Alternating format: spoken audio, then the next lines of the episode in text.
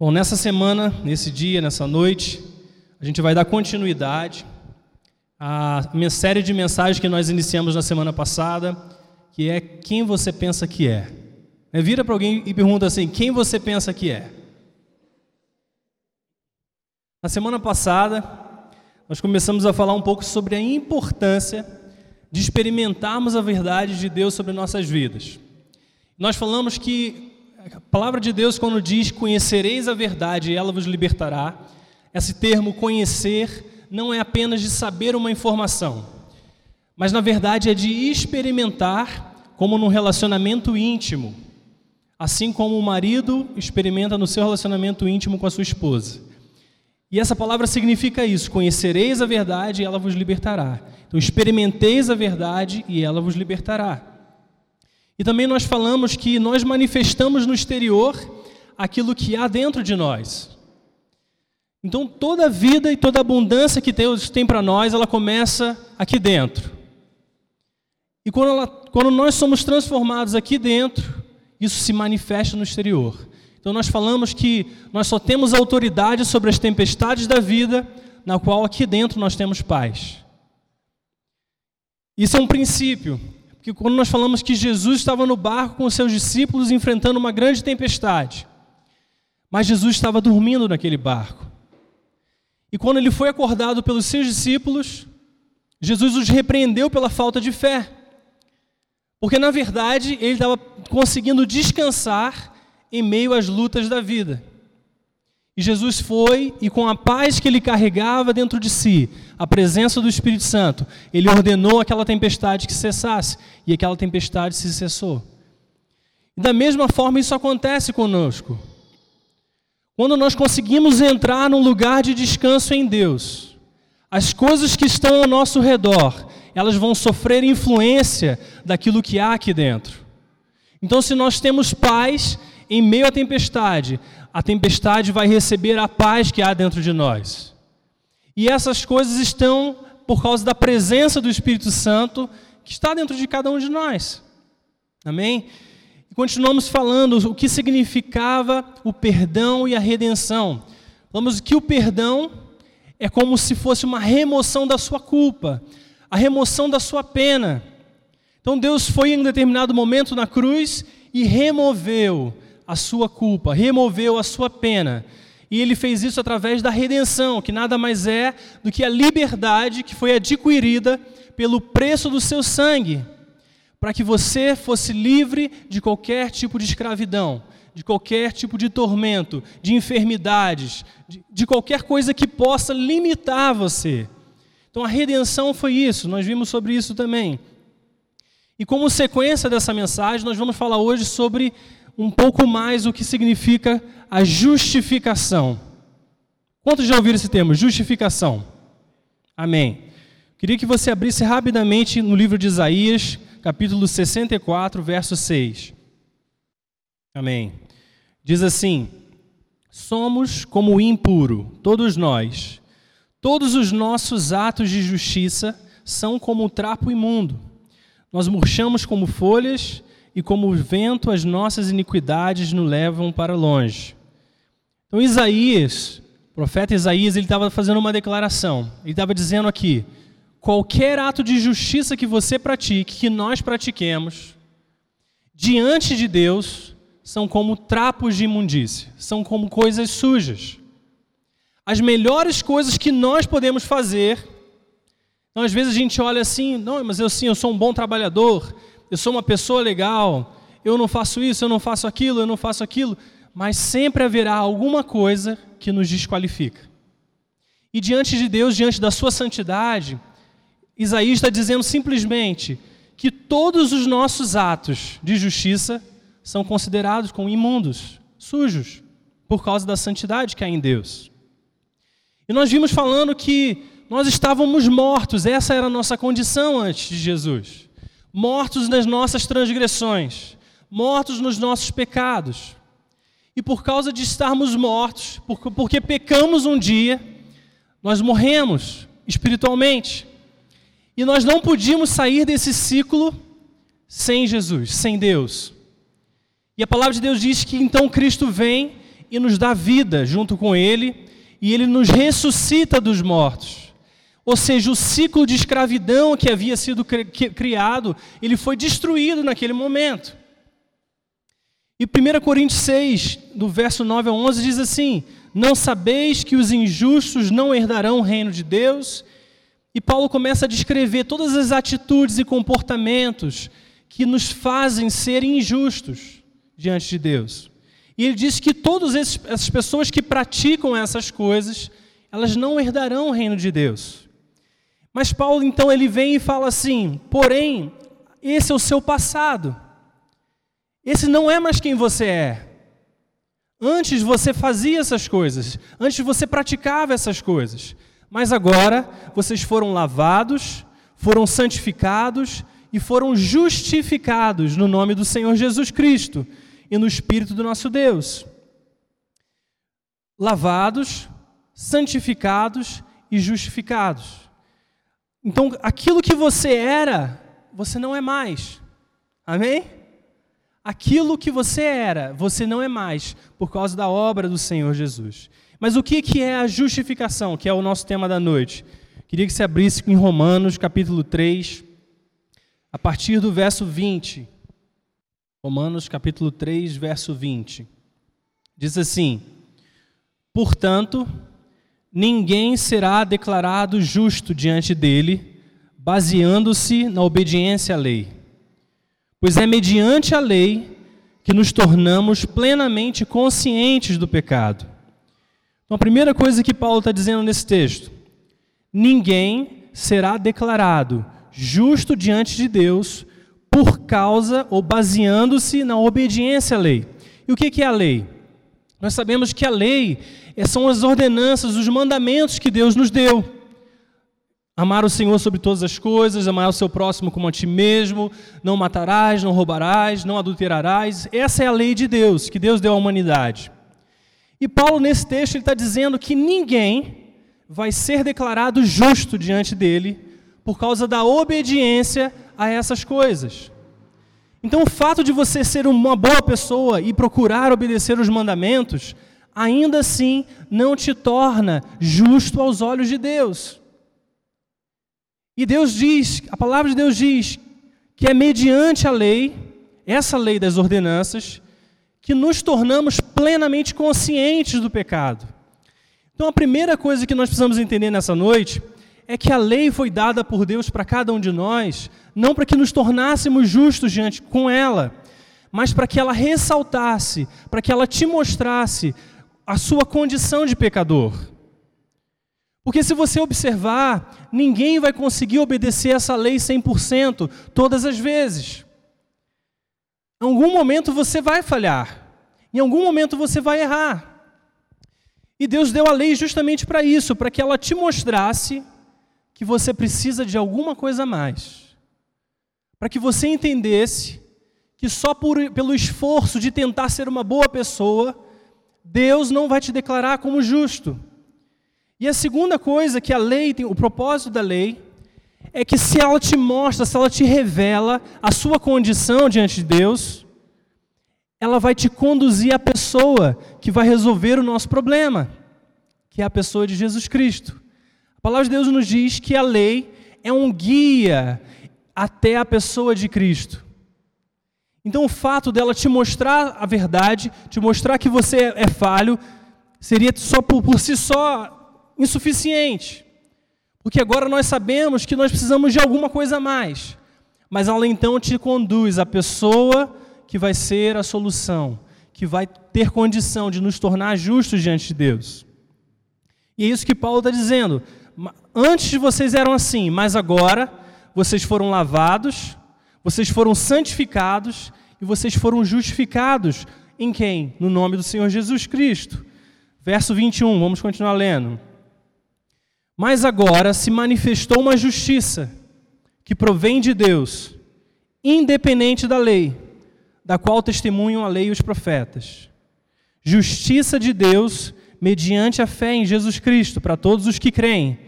Não há distinção, porque todos pecaram, estão destituídos da glória de Deus. Vamos até aí. Então você vê que agora o Paulo está dizendo que se manifestou uma justiça, que ela não vem mais de você, ela não vem mais do seu esforço, da sua tentativa de ser uma boa pessoa.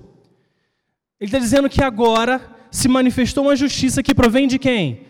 De Deus, que é independente da lei.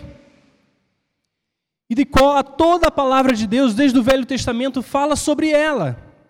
Justiça de Deus mediante a fé em Jesus Cristo, para todos aqueles que creem. Então o que Paulo está dizendo assim, agora, a partir desse momento, a maneira como Deus vai te declarar justo diante dele é se você crer naquilo que ele fez por você.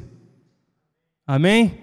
É simplesmente isso. Se você crer naquilo que Deus fez por você através de Jesus Cristo, então essa justiça, ela será dada a você gratuitamente. Não mais pelo seu esforço, mas pela sua fé. Amém? Olha que maravilhoso. Porque todos os pecados estão destruídos da glória de Deus. Verso 24. Sendo justificados gratuitamente por sua graça, por meio da redenção que há em Cristo Jesus. Então veja, justificados gratuitamente por meio do pagamento de resgate por causa de Jesus que deu a sua vida para te resgatar. Então você crer nisso e você é justificado gratuitamente. 25. Deus o ofereceu como sacrifício para propiciação mediante a fé, pelo seu sangue, demonstrando a sua justiça, porque em sua tolerância havia deixado impunes os pecados anteriormente cometidos. Mas no presente demonstrou a sua justiça, a fim de ser justo e justificador daquele que tem fé em Jesus. Porque, embora nós tenhamos sido os responsáveis pelos nossos pecados, quem pagou o preço não fomos nós. A palavra de Deus diz que o salário do pecado é o quê? A morte. Então, por causa dos nossos pecados, nós deveríamos morrer espiritualmente. E é o que acontece. Mas na verdade, agora para a gente sair dessa situação, quem está pagando o preço não somos nós. Foi Jesus Cristo, no seu sangue. Então, nós fomos os responsáveis pelo pecado, mas Jesus se responsabilizou pela nossa reconciliação. E aí o verso 27 diz: Então onde está o motivo de vanglória? É excluído. Baseado em que princípio? Na obediência à lei? Não, mas no princípio da fé. Pois sustentamos que o homem é justificado pela fé, independente da obediência à lei. Então, o que nos justifica é o fato de crermos na obra de Cristo por nós. Simplesmente assim. Você pode agradecer a Deus? Levante suas mãos. Senhor, muito obrigado, porque pela fé nós fomos justificados diante do Senhor nós recebemos o que nós não poderíamos ter por nós mesmos. E nós agora temos acesso, simplesmente por crer na obra do teu filho amado. Amém. E diz assim o verso 31: Anulamos então a lei pela fé? De maneira nenhuma, pelo contrário, confirmamos a lei. Porque na verdade nós acabamos de ver que o propósito da lei foi cumprido. Primeiro, revelar o seu pecado Segundo, te levar à solução, Jesus Cristo. Então a lei por Jesus foi cumprida e ela foi confirmada. Agora, o que, que significa essa palavra justificação? Justificação significa que alguém vem e declara, proclama, você é justo. Esse termo ele tem um contexto de um tribunal. Quantos já ouviram falar, ou já viram em algum filme, ou já presenciaram isso é, em algum lugar, você está no tribunal e tem o juiz, você tem as testemunhas, você tem o júri, você tem o promotor, você tem o advogado de defesa, e em algum momento o juiz dá a sentença. Ele diz: você foi condenado, você é culpado, ou você, foi, você é inocente, você foi justificado. Então a justificação é essa declaração que você é inocente no tribunal. E o que, que Deus fez por nós? Nós éramos culpados, nós merecíamos a sentença de culpa, nós merecíamos ser condenados. Em algum momento, Jesus entra nesse tribunal e ele diz para nós, diz para o Pai: Olha, eles são culpados desses pecados, culpados desses crimes, mas eu quero entrar no lugar deles. Eu quero que eu, sendo inocente, puro, perfeito, assumir o lugar que era deles. Então a justiça que era de Deus por causa da sua inocência, Ele deu para você. E a culpa que era nossa, nós colocamos sobre Ele. E Ele levou essa culpa na cruz e foi crucificado por causa dela. Deus trocou de lugar conosco na cruz. Aquilo que era reservado a nós foi dado a Ele. E aquilo que era reservado a Ele foi dado a você foi dado a nós. Aleluia por isso. E a justificação ela não é um processo. Você não acorda amanhã e vai ser justificado de novo. Você foi justificado uma vez só, quando Deus, quando você creu em Jesus e ele te declarou inocente. Inocente dos seus pecados, inocente do seu passado, inocente das suas situações. E agora, qual é o resultado disso? Você pode ter um relacionamento com Deus sem o peso do pecado, sem o peso das mentiras, vivendo na liberdade que Deus conquistou para você. E Romanos diz assim, Romanos 8:1, agora já não há mais condenação para aqueles que estão em Cristo Jesus. Amém por isso. Quero que você abra dois capítulos na frente, em Romanos capítulo 5, a partir do verso 1.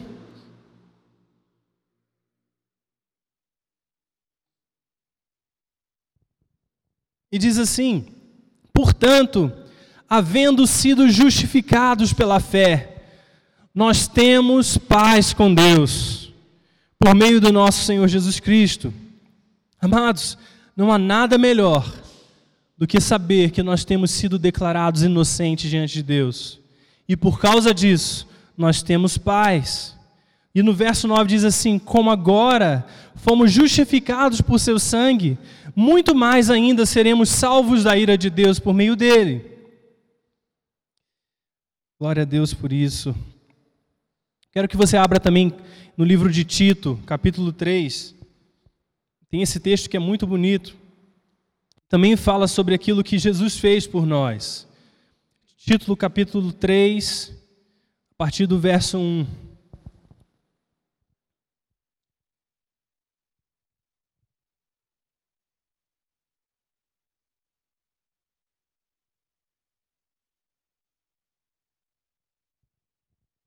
Amém. Diz assim: Lembre a todos que sujeitem-se aos governantes e autoridades, sejam obedientes, estejam sempre prontos a fazer tudo o que é bom, não caluniem a ninguém, sejam pacíficos e amáveis e mostrem sempre verdadeira mansidão para com todos os homens.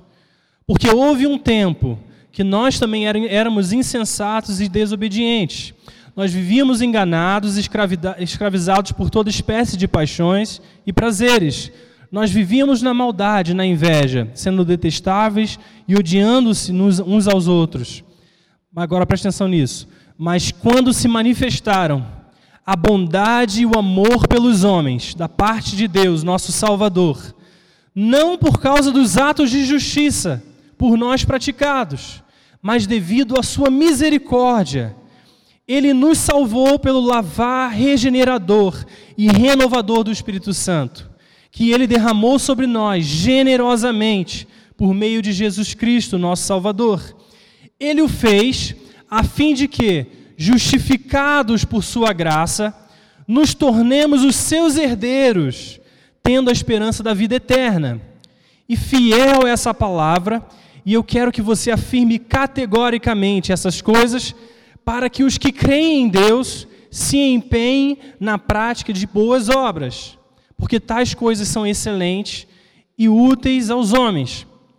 Então nós vemos novamente que ele, por causa da sua bondade e seu amor, nos justificou por sua graça. Agora você percebe que nesse último texto, no último verso que nós lemos, ele fala: eu quero que você ensine, Tito, essas coisas, para que aqueles que creem se dediquem às coisas boas, se dediquem às obras. Então você percebe que a nossa essência, quem nós somos, é como se definisse como se fosse uma árvore boa. Não porque você foi regenerado, lavado, você se tornou uma nova pessoa por causa da obra de Cristo. Agora você vai se dedicar às suas boas obras. E o que muitas vezes acontece é o inverso: nós fazemos as boas obras para tentar estar justos diante de Deus. Mas na verdade a palavra de Deus ensina justamente o contrário. Primeiro nós cremos que nós fomos justificados pelo sangue de Jesus. E agora, por causa dessa nova realidade, dessa nova identidade, nós vamos praticar as coisas boas, vamos praticar as boas obras, porque essas coisas são excelentes e úteis aos homens. E é importante que você entenda isso. Uma árvore, ela não precisa se esforçar para dar frutos, não é verdade? Uma árvore simplesmente dá frutos. Uma árvore vai dar, uma árvore boa vai dar frutos bons, e uma árvore mal vai dar frutos maus. Então, na verdade, às vezes a gente se pega nessa tentativa de fazer as coisas da melhor maneira, e é um esforço válido, desde que venha do nosso relacionamento com Deus. Desde que venha da rendição ao nosso relacionamento com Deus. Porque se você é uma nova pessoa, Frutos bons vão ser dados, vão nascer dessa nova sua identidade, dessa sua nova realidade. Né? Então, quem você pensa que é? Queria que você pensasse nisso. Como você se enxerga? Como que você se vê? Você se vê justificado por Deus, justificado por Cristo? Ou você se vê culpado por causa dos seus pecados? Porque se você crê que você é inocente, assim como diz a palavra, você creu em Jesus, você foi declarado inocente e agora você acredita que é inocente, então os frutos dessa sua crença, da sua fé, serão de uma árvore boa. Isso vai resultar em boas obras. Agora, se você crê que você é culpado, como que você vai se relacionar diante de Deus? e com Deus? Se quando você pensa em Deus, você se vê como uma pessoa culpada, como que você vai se enxergar tendo acesso ao coração do Pai? A maneira como você se vê determina a maneira como você vai andar. E Gálatas 2, capítulo, capítulo 2, verso 20 diz assim: Agora, a vida que eu vivo, que eu vivo na carne, eu vivo pela fé no Filho de Deus, que me amou e por mim se entregou. Só existe uma maneira da gente viver: pela fé no Filho de Deus, que me amou e que por mim se entregou. Essa é a única saída, essa é a única solução. Quem você pensa que é? E eu estava me deparando com esse texto de Tiago, capítulo 5, verso 16, que me chamou muita atenção. Ele dizia assim: A oração de um justo, ela é poderosa e eficaz. A oração de um justo é poderosa e eficaz. Me chamou a atenção porque quando eu vinha preparando esse texto sobre essa palavra sobre justificação, eu sei que quando você crê da maneira certa, você vai andar da maneira certa. Mas aqui ele está tá associando o fato de uma oração poderosa e eficaz ao fato de você ser justo. E Deus estava me chamando a atenção a esse fato.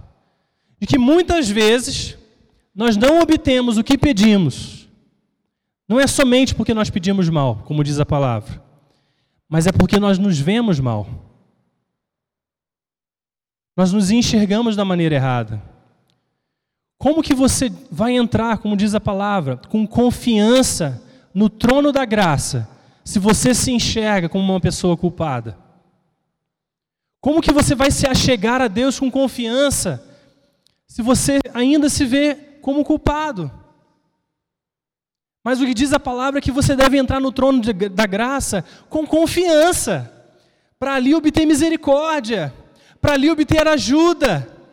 Porque você sabe que você vai ser recebido, não por causa dos seus esforços, não por causa dos seus méritos, mas por causa dos méritos de Cristo.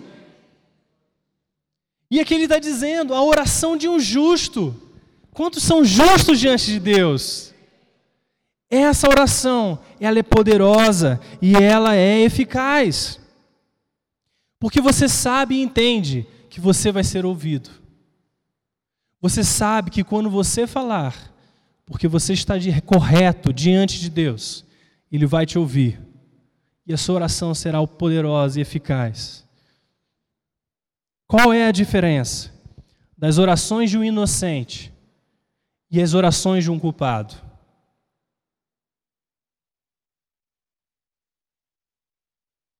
Entendendo essas coisas, que parte da obra de Cristo por nós foi nos declarar inocentes no tribunal. Como que nós nos apropriamos dessa realidade? A primeira coisa que nós precisamos fazer é deixar a dúvida, é abandonar as dúvidas. Porque quando você chega no seu quarto, no seu relacionamento com Deus, e você se coloca diante de dele, diante dele, você precisa crer naquilo que ele diz a seu respeito. Você precisa crer, o Senhor me recebeu e me declarou inocente. Pai, obrigado porque eu posso entrar com confiança na Sua presença. Não por causa de mim, porque eu sou falho, porque eu vou pecar ainda, porque existem coisas que eu não vou conseguir melhorar de uma hora para outra, mas ainda assim eu creio que o Senhor abriu o caminho para mim. O Senhor simplesmente abriu o caminho para mim. Então eu posso me relacionar com confiança. E a outra coisa importante é que a justificação ela te posiciona diante de Deus. Muitas vezes a gente, é, nós falamos na semana passada que a redenção ela te quebrou o ciclo, o poder do pecado sobre nós. E a redenção também fala de uma realidade presente. Ou seja, nós precisamos do poder de Deus para que estejamos livres do poder do pecado. Então isso fala do presente. Mas a justificação declara a sua posição diante de Deus, como que você está independente das suas atitudes. Então Deus te declarou inocente. Então você foi inocentado. Agora, o que acontece quando eu falho? Eu preciso me voltar a Cristo, porque embora diante dele, posicionalmente, eu sou inocente, o meu relacionamento com ele foi quebrado. Então eu preciso me reajustar com Ele. Eu preciso vir à Sua presença e falar assim: Pai, eu te entristeci. Senhor, eu fiz isso e não era isso, não, isso não faz mais parte da minha identidade, isso não faz mais parte de quem eu sou. E você simplesmente, se você estava andando nesse caminho, você vira e volta. Isso fala arrependimento, a transformação de mente, a mudança de mente. Então entenda que o fato de você ser declarado inocente diante de Deus não significa que as suas atitudes imediatamente serão corrigidas. Simplesmente significa que você vai precisar aprender de novo os hábitos corretos. Aprender de novo a ser renovado na, sua, na maneira de você pensar, na maneira de você crer. As coisas que antes você fazia, elas já não cabem mais nessa nova realidade. E você vai aprender, segundo a palavra de Deus, aquilo que agrada o coração do Pai. E a palavra de Deus diz isso: não entristecei o Espírito Santo, com o qual foram selados. Então você creu, você foi recelado com a presença do Espírito Santo. Você foi adotado na família de Deus. E agora a palavra de Deus está falando: olha, não entristeça o Espírito Santo. Não age de uma maneira que entristeça mas ao mesmo tempo, creia na obra de Cristo sobre a sua vida, para que você não fique olhando para trás, para que você não olhe os seus pecados que um dia aconteceram, mas para que você olhe para frente. E quando você falhar, você simplesmente muda o seu caminho. Se você está indo para uma direção e você pecou, você simplesmente volta e faz o caminho de um conserto. Porque é o propósito de Deus para nós o propósito de um bom pai. Amém, queridos? Então, esse é o propósito de Deus para nós. Queria que você se levantasse, já, já encerramos.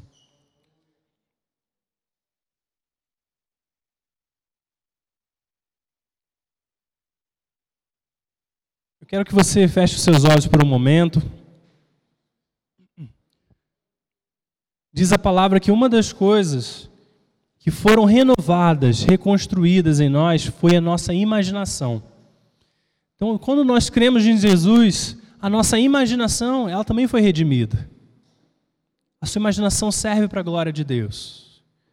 Eu queria simplesmente que você, nesse momento, com seus olhos fechados, você pudesse se imaginar nesse tribunal,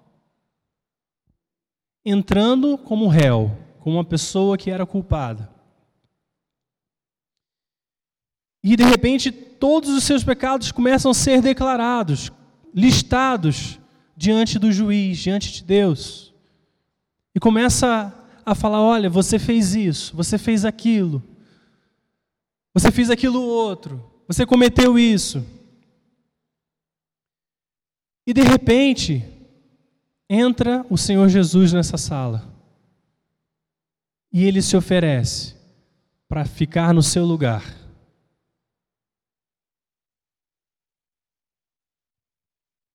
E o pai começa a dizer: então, aquilo que foi sentenciado a seu respeito, o meu filho está carregando a partir desse momento. Mas aquilo que ele carregava, você está recebendo de forma imerecida. Eu quero que você imagine você saindo desse tribunal. E você imagine como que você quer viver a partir desse instante. Sabendo que tudo que era contra você foi removido. E que tudo que era a favor do Filho de Deus foi te dado como um presente. E agora você tem o acesso. Agora você tem a autoridade que foi dada a Cristo. Agora você tem o poder que veio por causa do Espírito Santo. Tudo que foi dado ao Filho, agora foi dado a você, porque você se tornou herdeiro com Cristo. Toda a herança do Pai agora é sua. Eu quero que você pense como que eu quero viver como que eu quero viver a partir desse dia? Como que eu quero me enxergar? Quem você pensa que é? Quem você pensa que é? Agora eu quero que você imagine você entrando nesse, talvez num, num grande jardim, num lugar mais lindo que você consiga imaginar, sem nenhum fardo sobre as suas costas sem nenhum peso sobre as suas costas. Como que você quer viver a partir desse instante? Qual vai ser a sua atitude de gratidão? Como que você quer agradar o coração do Pai por causa do que ele fez? O que que uma vida de pecado é comparada a obra do amor, da graça, do perdão, da redenção, da justificação do Senhor sobre nós. O que são as coisas naturais comparadas à obra de Cristo em nosso favor? Como que você quer viver a partir desse instante? Abra suas mãos se você puder. Pai, em nome de Jesus. Quero nessa noite declarar, Senhor, a verdade da Sua palavra sobre o coração dos seus filhos. Eu quero declarar, Pai, que esse, esse entendimento de que eles foram declarados, proclamados, inocentes diante de, de Ti, venha tomar o coração, a mente, o ser, todo o pensamento, toda a imaginação, para que eles entendam a posição que eles estão diante do Senhor Diz a palavra que Deus nos ressuscitou com Cristo e nos fez assentar com Ele nas regiões celestiais. E agora a nossa vida está escondida em Cristo. Você está escondido em Jesus Cristo a partir desse instante, porque você creu na Sua obra, Porque você disse sim, Senhor, eu preciso disso. Eu preciso do conserto, eu preciso estar correto diante de Ti. E eu não podia, mas o Senhor me colocou lá. Pai, em nome de Jesus, venha clareza o entendimento nessa noite e que seja escrito no coração dos seus filhos a nova posição deles no Senhor. Pai, que eles nunca mais fiquem se culpando, que eles nunca mais fiquem mudando o seu entendimento da sua própria identidade por causa de atos pecaminosos, Senhor. Mas que quando houver o erro, que eles simplesmente refaçam o caminho, eles se voltem para Ti, eles corram para Ti, para que possam encontrar no Senhor o socorro que é necessário. Senhor, em nome de Jesus, apaga, Senhor, toda ferida, toda marca do pecado na mente, no coração de cada um aqui nessa noite. E que haja um lugar de conserto, haja uma experiência de, de relacionamento que é de uma pessoa que é inocente para um Deus misericordioso e ajudador.